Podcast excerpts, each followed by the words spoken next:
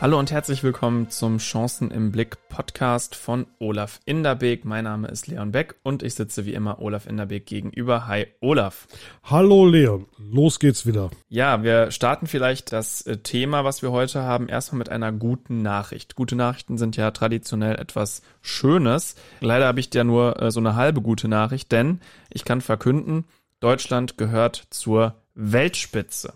Schlechte Nachricht, jedoch nicht im Fußball oder bei anderen äh, spannenden Bereichen, sondern bei der Steuern- und Abgabenlast. Und deswegen sprechen wir, Olaf, heute auch über das Thema Entlastung und faire Steuern. Was sagst du denn zu diesem traurigen Titel?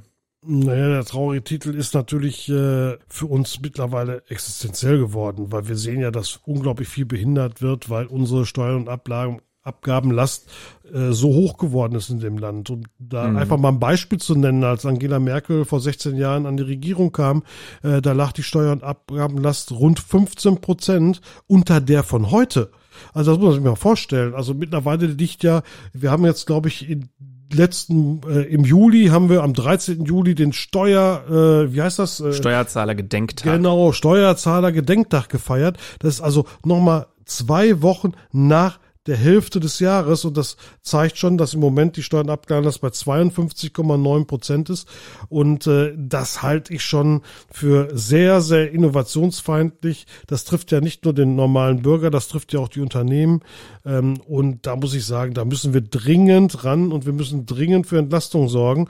Und äh, das äh, wird anders nicht gehen, weil nur so werden wir Innovationen loslösen können, nur so werden wir Technologieoffenheit wirklich wirklich umsetzen können. Nur so werden wir neue Arbeitsplätze schaffen können, neu investieren können, in neue Maschinen investieren, wenn wir sowas bekommen.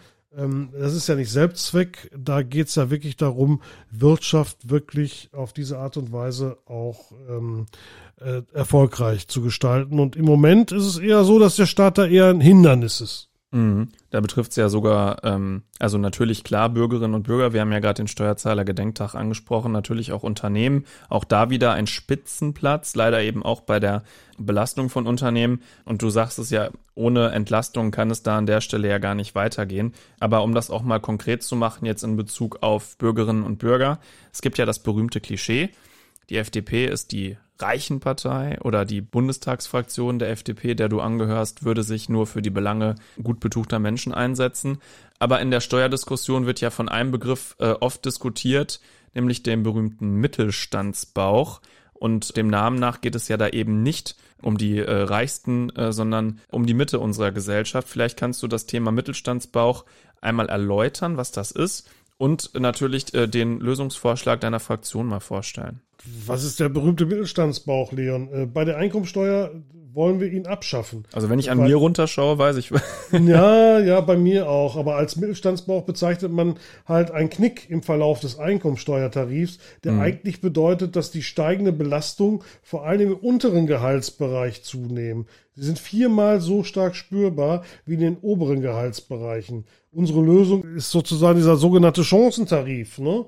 Ähm, der soll linear zum Gehalt verlaufen und dafür sorgen, dass die Menschen von Gehaltserhöhungen mehr profitieren als beispielsweise der Staat. Weil mhm. das passiert heute sehr häufig, dass äh, über einen Euro Gehaltserhöhung sich am meisten der Bundesfinanzminister freut. Ja, und das sollte es natürlich nicht sein. Ähm, aber daran sieht man ja äh, schon mal, ähm, es gibt gute Lösungskonzepte, wie man gerade äh, mittlere und kleine Einkommen eben entlastet. Aber ja, schauen wir mal auf den äh, Spitzensteuersatz. Ab wann ist man eigentlich reich hier in Deutschland? Also reich in Deutschland ist man so ab, äh, ab 70.000 Euro kommt man in Bereiche, wo man sagt, das ist aber reich. Ne? Hm. Also ich halte das für, für mittlerweile weltfremd weil in der Tat müssen wir einfach akzeptieren, dass äh, Menschen, die gut ausgebildet sind, die gute Jobs haben, äh, mittlerweile auch äh, dieses Geld immer locker verdienen, die aber auch dafür mitverantwortlich sind, dass wir viele Arbeitsplätze schaffen, dass wir Verantwortliche, die verantwortliche Stellung übernehmen und wo ich einfach auch sage, die dürfen auch etwas mehr Geld verdienen, das ist überhaupt kein Problem. Und warum ich ihnen das überproportional wegnehmen will, äh, das will ich nicht verstehen, weil damit würde ich ja auch die Leistung, die Lebensleistung solcher Menschen bestrafen und würde auch Aufstieg, wenn ich das mal so ganz ehrlich so sagen darf, äh, mhm. äh, dann mache ich ja Aufstieg noch schwieriger möglich. Und äh, den will ich ja auch nur ja, und du bestrafst machen. ihn ja quasi. Ja, natürlich. Natürlich bestrafe ich ihn dann sogar. Und das möchte ich natürlich sein lassen. Ich möchte ihn eher fördern. Ich möchte eher, dass Menschen, egal aus welcher Gesellschaftsschicht, die gut ausgebildet sind, wirklich auch den Weg nach oben antreten können. Wer fleißig ist, der soll dafür auch belohnt werden. Und wer meint, das wäre unsozial, äh, der muss eine andere Partei wählen. Das ist einfach so. Sag mal, Olaf, warst du eigentlich Zivi? Nein, ich bin ausgemustert worden. Ich muss das zu meiner Schande eingestehen, weil ich habe ja dieses Augenleiden, äh, was ja viele Menschen auch auf meinen äh, sozialen Medienaccounts und so ab und an mal wahrnehmen und auch sehen. Äh, das heißt, ich bin da hochlichtempfindlich und äh, ich kann auf diesem linken Auge einfach auch nicht sehen. Und das war der Bundeswehr zu heiß und man hat mich dann damals sofort ausgemustert. Somit kam Zivildienst für mich gar nicht in Frage, weil er mir gar nicht angeboten worden ist. Ah, okay. Spannend. Ja, weil äh, kurz äh, äh, bevor es für mich in Frage kam, hat ja die damalige schwarz-gelbe Bundesregierung die Wehrpflicht äh, ausgesetzt, sodass ich dann ähm, nicht mehr zur Musterung musste und dementsprechend auch äh, dann keinen Zivildienst äh, gemacht habe. Ich frage das deshalb, du wirst dich wahrscheinlich wundern, warum mhm. ich es frage, aber ich frage es deshalb, weil ich einen Begriff gelesen habe, der mich daran erinnert hat, nämlich der Tarif auf Rädern. Also in, in Anlehnung äh, an das Essen auf Rädern. Aber wahrscheinlich hat das nicht so viel damit zu tun. Was äh, ist der Tarif auf Rädern? Wir wollen einfach automatische Steuererhöhungen verhindern. Also wir wollen, dass sich die Einkommensteuer nicht automatisch erhöht. Äh, deshalb soll sich der Steuertarif künftig regelmäßig einfach auch an den Gehältern und Preisen anpassen. Äh, wir nennen sowas dann einfach auch Tarif auf Rädern. Das würde uns äh, eigentlich dafür schützen, ähm, ähm, dass wir überproportional äh, wieder äh, entweder Steuern erhöht bekommen oder auf Steuersenkung setzen müssen. Und so geht es eigentlich in ordentlicher Weise linear äh, und fair äh, nach oben. Ja, Fairness ist ja auch eine wichtige Komponente in der Steuerpolitik.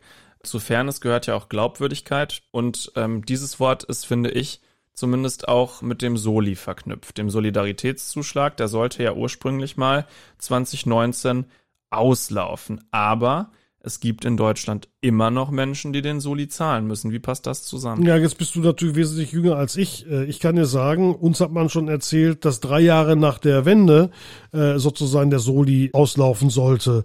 Äh, all das ist nicht eingetreten und 2019 mhm. war da natürlich nochmal ein echt starker Einschnitt, weil man einfach gesagt hat, das ist auch wirklich gut.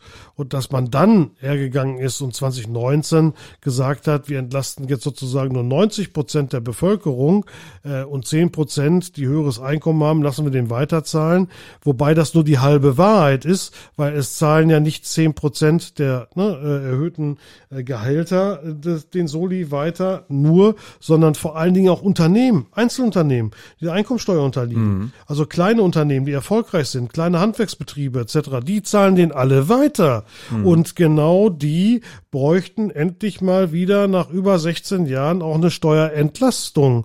Und der Solidaritätszuschlag wäre die einfachste Lösung, Lösung, sie mal eben äh, um eine Nettosteuer zu entlasten. Und äh, das ist für mich ein Gebot der Fairness, der Ehrlichkeit mhm. und äh, deswegen glaube ich, gibt es auch kein Vertun. Ich halte das auch nach wie vor äh, für nicht verfassungskonform und äh, auch da wird man ja auf eine Entscheidung des Verfassungsgerichts warten müssen und äh, ich hoffe wirklich, dass das Verfassungsgericht das auch wirklich für die Menschen löst, für die Unternehmen löst und wirklich auch feststellt, dass dieser Solidaritätszuschlag nicht mehr verfassungsgemäß ist. Mhm. Ähm, ja, zum Abschluss äh, kommen wir nochmal zu einem Klassiker der Steuerpolitik, ähm, die berühmte Steuererklärung auf einem Bierdeckel. Wir wissen alle, wer die mal ins Spiel gebracht hat, darum soll es heute aber. Ja, der war gehen. aber von der CDU, ne? Also der war genau, nicht von uns. Genau, deswegen habe ich äh, das jetzt gar nicht angesprochen. Äh, stattdessen wollte ich fragen, ähm, wenn dieser Herr von der CDU diesen Vorschlag macht, immer noch ähm, was wäre der Vorschlag äh, der Fraktion der Freien Demokraten, den man dem entgegensetzen könnte? Äh, ich habe den Begriff gelesen, äh, den du gleich sicherlich nennen wirst. Und ich finde, das klingt so ein bisschen wie so ein Start-up, so eine App. ja, das EasyText meinst du? Genau. EasyText, ja. EasyText ist natürlich eine, eine faszinierende Geschichte, weil natürlich für die meisten Arbeitnehmer ähm, und Arbeitnehmerinnen ähm, ist ja vorgegeben, was sie an Lohnsteuer zu bezahlen haben oder mhm. ne, an Sozialabgaben zu zahlen haben etc. Und warum, und das ist eben genau die Umkehrung, kann nicht das Finanzamt dann auch mal kommen und sagen, so, wir haben das schon mal alles hier ausgefüllt und ja. wenn du jetzt nichts mehr hast, dann unterschreibe einfach oder gebe das hier im Internet durch eine Identitätsklärung frei und dann kriegst du halt das und das von den Steuer zurück weil dir das einfach zusteht. Oder du hast jetzt irgendwas noch hinzuzufügen oder hast noch irgendwelche äh, Ar äh, Arbeiten aus selbstständiger Arbeit gemacht, die dazugefügt werden können im Nebengewerbe oder wie auch immer. Dann kannst du das gerne tun, aber wir haben dir schon mal etwas abgenommen und äh, ich sag mal, die meisten werden nichts mehr einzutragen haben und werden sich dann die Steuer relativ unkompliziert und unbürokratisch auszahlen lassen können. Und äh, ich glaube, das ist eine, ein Weg, der auch wieder mal sagen soll, dass nicht der Staat, dass, also dass der Staat in allererster Linie für den Bürger da ist mhm. nicht? und nicht der Bürger Bittsteller des Staates ist. Und ich glaube, das muss man auch mal wieder von dem Kopf auf die Füße stellen und dann würde sich in diesem Staat schon vieles, vieles vereinfachen äh, von der Denkweise, vom neuen Denken, wenn wir einfach mal wieder sagen, dass der Staat ein Dienstleister sein soll für den Bürger und nicht äh, der, äh, früher hat man immer so, Big Daddy is watching you, ja. äh, das wollen wir nämlich nicht. Äh, wir wollen in dem Moment einen Staat, der Rahmenbedingungen für uns schafft, damit wir dort gut leben können. Aber wir wollen keinen Staat, der äh, praktisch über uns wacht und sagt, was wir zu tun, was wir zu lassen haben. Ja, also ich weiß nicht, wie es dir geht, Olaf, aber ich finde äh, die Idee EasyTax äh, sehr, sehr gut. Äh, und äh, wenn das kommen sollte, lade ich dich natürlich auf ein Bier ein, während äh, das Finanzamt für uns die Steuererklärung macht, äh, kennen wir dann ins Bermuda-Dreieck äh, und äh, trinken ein Ja, das wäre doch mal Fiege. was. Ja, in diesem Sinne würde ich sagen, äh, sind wir da zu einem guten Abschluss gekommen. Danke dir und äh, danke euch fürs Zuhören. Genau, ich wünsche dir einen schönen Abend und Tschüss an alle in die weite Welt. Tschüssi.